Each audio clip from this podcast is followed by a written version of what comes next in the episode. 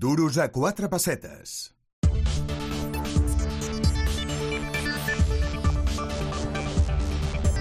I deixeu-me que ara parlem dels estudis d'FP, que, sens dubte, van a l'alça. I també la demanda de les empreses per trobar professionals formats en FP. Ho demostren les xifres, eh? ho diuen les dades, perquè segons el darrer informe d'Infoempleo de DECO, d'aquí només dos anys, al 2025, el 50% de les ofertes laborals seran per a perfils que hagin cursat estudis en formació professional. Les dades també demostren que els estudiants que opten per l'FP compten amb una ocupació superior al 70%, una xifra que en algunes titulacions arriba gairebé al 90%. Volem parlar del tema i ho volem fer amb la Georgina Comas. Ella és la cofundadora de Comastec. Es tracta d'un centre ubicat a Blanes, un centre altament especialitzat en l'àmbit de la mecànica i de la formació vocacional integral que abasta totes les etapes de la vida professional, mitjançant tres programes. Formació inicial reglada, cicles formatius d'FP i d'FP dual, formació per a l'ocupació i formació continuada. Senyora Comas, què tal? Bon dia. Hola, bon dia, què tal? Doncs eh, gràcies per atendre els micròfons al Duros a quatre pessetes i les dades són clares, no? Estudiar FP a Espanya és una tendència clarament a l'alça. Uh, sí, sí, sí, les dades són clares i no és estrany que sigui una tendència a l'alça, tinguent en compte que durant molts anys ha sigut una tendència a la baixa, no? Uh -huh. I això ha fet que, que ens trobem a les empreses amb una falta de professionals molt gran, de, Clar. de professionals formats en oficis tècnics, no?, per exemple, o, o en el que serien els oficis d'abans, per dir-ho d'alguna manera. Uh -huh. Sí, deia que durant anys era una tendència a la baixa. Semblava que, que estudiar FP era el germà pobre de fer una carrera universitària. Ara no sé si s'ha invertit totalment aquesta idea, aquesta tendència. Jo crec que potser totalment encara no, encara queda feina per fer, però uh -huh. al final es tracta de fer entendre que la FP, per exemple, si ens fixem en un grau superior de formació professional, no deixa de ser uns estudis equivalents a uns estudis uni universitaris o una via d'accés inclús en aquests estudis universitaris. La diferència és que la formació és molt més pràctica que teòrica, o sigui, es basa molt més en l'aprendre a base de fer no? i de, de tocar i experimentar que no en un aprenentatge molt més teòric. Llavors, Um, això fa que s'hagués pensat, entre cometes, que, que era una alternativa per la gent que no se n'en sortia, potser amb el sistema, també diem, entre cometes, normal, no? Uh -huh. però, però al final són uns estudis igual de vàlids i no deixa de ser el poder fer l'aprenentatge de l'ofici, no? com abans hi havia hagut les figures de l'aprenent, però d'una manera reglada, i en el cas inclús de la dual, en combinació amb una empresa, o sigui, part de la formació la fa l'empresa directament a l'alumne. Uh -huh. Clar, eh, deia una paraula molt important que és ofici, aprendre l'ofici, una cosa doncs, molt atractiva per les empreses eh, i les xifres d'atur d'aquells que acaben un FP doncs cada vegada són, són més baixes.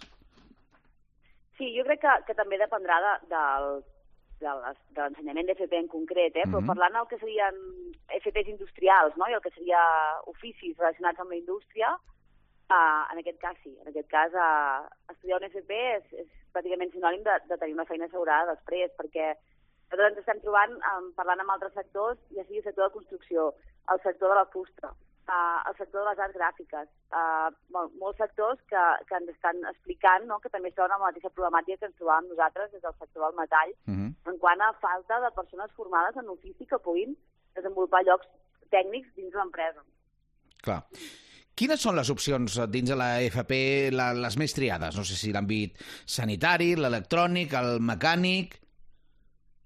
Que jo sàpiga, les més triades en general sí que hi ha àmbit sanitari, hi ha també administració i direcció d'empresa, i si no m'equivoco hi ha alguna, algun, alguns estudis de l'àrea de, de, no sé si estan dintre l'electricitat o com els posen, però que sigui tècnics de so, jockeys, aquests sembla que són uns estudis que tenen molta demanda. Uh -huh. Però clar, el, la demanda de persones formades des de la indústria ve sobretot demanant gent que hagi fet instal·lació i manteniment, fabricació mecànica, o tot el que seria electricitat i electrònica, a part d'això, no, d'aquests oficis més tipus arts gràfiques o, o fusteria, que això, ho estic dient de les demandes de la indústria, eh? Mhm. després els alumnes no corresponen, o sigui, el que estudien els alumnes a vegades no correspon amb la demanda real de, del mercat. Sí. Comparant aquests estudis d'FP amb, amb carreres universitàries, eh, dèiem que, que FP als darrers anys és una tendència a l'alça, però eh, econòmicament parlant, mm, hi ha molta diferència entre entrar a una universitat o fer una, uns estudis d'FP i també, des del punt de vista dels anys que es triguen, quant de temps es necessita per acabar un FP? Són estudis de dos anys, de tres anys, de quatre anys? Val. A veure, un FP, uh, un grau mig o un grau superior és de dos anys. Uh -huh. L'avantatge és que al grau mig hi pots accedir un cop acabes l'ESO, no hi ha necessitat de fer batxillerat, uh -huh. i, i al grau superior hi pots accedir des d'un grau mig o des de um, des d'un batxillerat. Un cop tens un grau superior d'FP, pots entrar al món laboral o pots continuar amb una carrera universitària, o sigui, l'FP també és una via d'accés a, a la universitat. Amb l'avantatge que has conegut allò que vols estudiar, no? I has pogut treballar-hi i saps si realment t'agrada o no. Uh -huh. uh, a part d'això, a nivell econòmic, uh, jo crec que una FP en, una, en un centre públic uh, és més econòmica que una FP, ai, que, perdó, que una carrera a la universitat. Uh -huh. uh, pel cas que jo conec, que és el nostre, que és el de Comastec, Comastec som un centre privat que oferim un programa de beques perquè pensem que tothom ha de poder venir a formar-se al centre, però al final és un centre que ha nascut d'una empresa del sector, que a més a més a darrere té una fundació que té un clúster d'empreses del sector que estan donant uh, fons no? perquè hi hagi aquest programa de beques i perquè tiri endavant el centre i perquè tot el sector uh, es dinamitzi per tota la zona, que seria província de Girona i Barcelona, no? que seria uh -huh. en aquest moment la zona de més influència que tenim. Però, però clar, en aquest cas, podríem dir que els estudis en el nostre centre pues, poden ser més cars que, o igual que una carrera universitària. Potser uh -huh. més cars no, però més o menys igual que una carrera universitària. Tot i això, que hi ha un programa de beques, perquè hi ha empreses que estan posant diners perquè aquestes persones es formin. Inclús tenim alumnes que quan van a l'empresa, les empreses estan tan contentes que, que els acaben, els acaben vacant tota la formació a aquests alumnes, encara que no wow. compleixin els requisits d'un programa de beques. Val? Uh -huh. Llavors, la diferència important que penso que hi ha, i més en el nostre cas, per exemple, que estem uh, en el grau superior, és 3 per 2, o sigui, en 3 anys hi ha una doble titulació de fabricació mecànica i mecatrònica industrial uh -huh. en modalitat dual. Què vol dir això? Que a partir de segon l'alumne està treballant a l'empresa. Per tant, l'alumne ha de pagar-se el primer any d'estudis, o la beca ja ha de pagar el primer any d'estudis, però a partir del segon any l'alumne està treballant al matí a l'empresa i a la tarda ve al centre a fer la formació, o, o, a fer més formació. Llavors, amb el que l'alumne cobra al matí treballant a l'empresa, pot pagar-se la formació que, que fa a la tarda. Per tant, diguem que, que com que al matí també s'està formant, no? s'està formant però està cobrant, que li permet pagar-se els estudis de la tarda. Llavors, en aquest cas surt molt més a compte perquè tu estàs treballant i formant-te, sí, cobrant, sí. i amb això et pagues el de que estudies després. I tant. I, és una mica diferent el model també, eh, respecte a la universitat. És difícil comparar-ho. Uh -huh. uh, com a Estec sou especialistes en, en mecànica, jo diria que és la gran especialitat del vostre centre. Quants joves poden entrar cada any a Com a Estec? Doncs en aquest moment, uh, pel que seria la formació professional reglada, uh, poden entrar um, uns 16-17 alumnes per la, pel grau superior de fabricació mecànica i mecatrònica, el 3x2, uh -huh. i 20 alumnes pel grau mig de soldadura. Llavors, a part, tenim un títol propi que és de reparació de mecànic, o sigui, és un mecànic per reparació d'embarcacions eh, d'esbarjo nàutiques. Uh -huh. o sigui, és un títol que fem juntament amb Yamaha, som una escola Yamaha oficial, l'única que hi ha per, per tots aquests títols, i el que també és preparar joves que puguin estar en el sector de la nàutica recreativa especialment per moto d'aigua i motor fora de borda, amb titulació Yamaha. Llavors, això seria el que seria formació reglada o formació, eh, en aquest cas reglada, és un títol propi, reglada per Yamaha, no, no, no per la Generalitat, el que seria mecànic nàutic.